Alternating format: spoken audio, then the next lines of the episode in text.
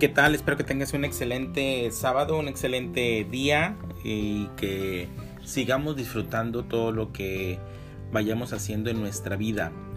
Y si hay algo que empezar de nuevo, hay que empezar con la mano de Dios. Entonces, encomendarnos siempre a Dios para que todos nuestros proyectos sean encaminados siempre a la luz de, nuestro Dios, ¿verdad? del Dios en el que creemos.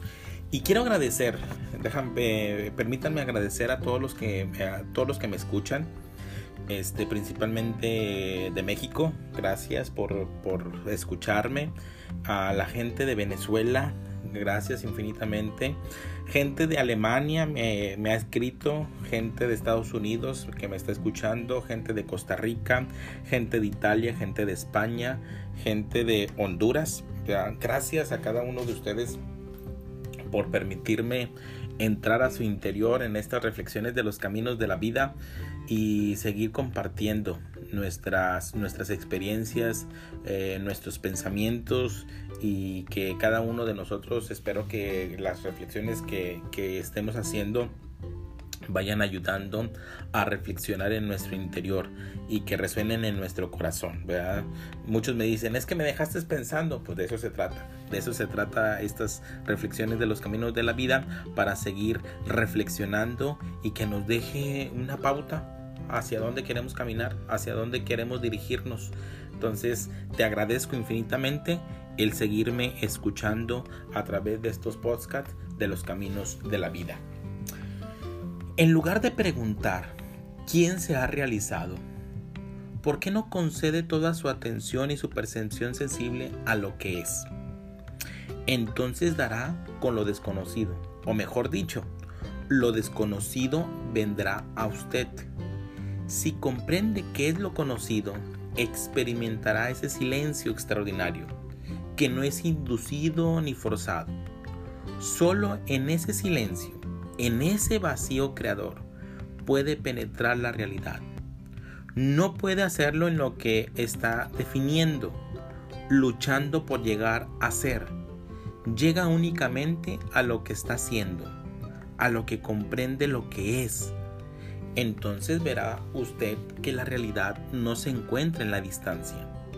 Lo desconocido no está lejos, está en lo que es tal como la respuesta a un problema está en el problema mismo. No hay que buscar que, oye, ¿por qué me sucedió esto? ¿Por qué me pasó esto? ¿Por qué me pasó este accidente? ¿Por qué me pasó esta situación? ¿Por qué estoy viviendo esta, eh, eh, esta experiencia? Queremos encontrar la respuesta fuera de la realidad. Y la respuesta está en el hecho mismo, en el problema mismo. Así la realidad está en lo que es. Si podemos comprender eso, conoceremos la verdad. ¿Te has detenido alguna vez a preguntarte, o mejor dicho, no a preguntarte, a ver, sí, ver, ver, sin cuestionar, ver el problema, la situación, eh, el acontecimiento que estás viviendo, simplemente verlo verlo. Ahí vas a encontrar la respuesta. Ahí vas a encontrar eh, lo que en tu interior se cuestiona, lo que en tu corazón eh, se está preguntando, lo que tu mente quiere encontrar una respuesta. Ahí en el problema mismo, no en las circunstancias externas, no en lo que está afuera, sino en el problema mismo o en la situación misma. Por eso, si podemos comprender eso, conoceremos la verdad. ¿Has conocido la verdad de tu problema, de tu situación, de tu conflicto?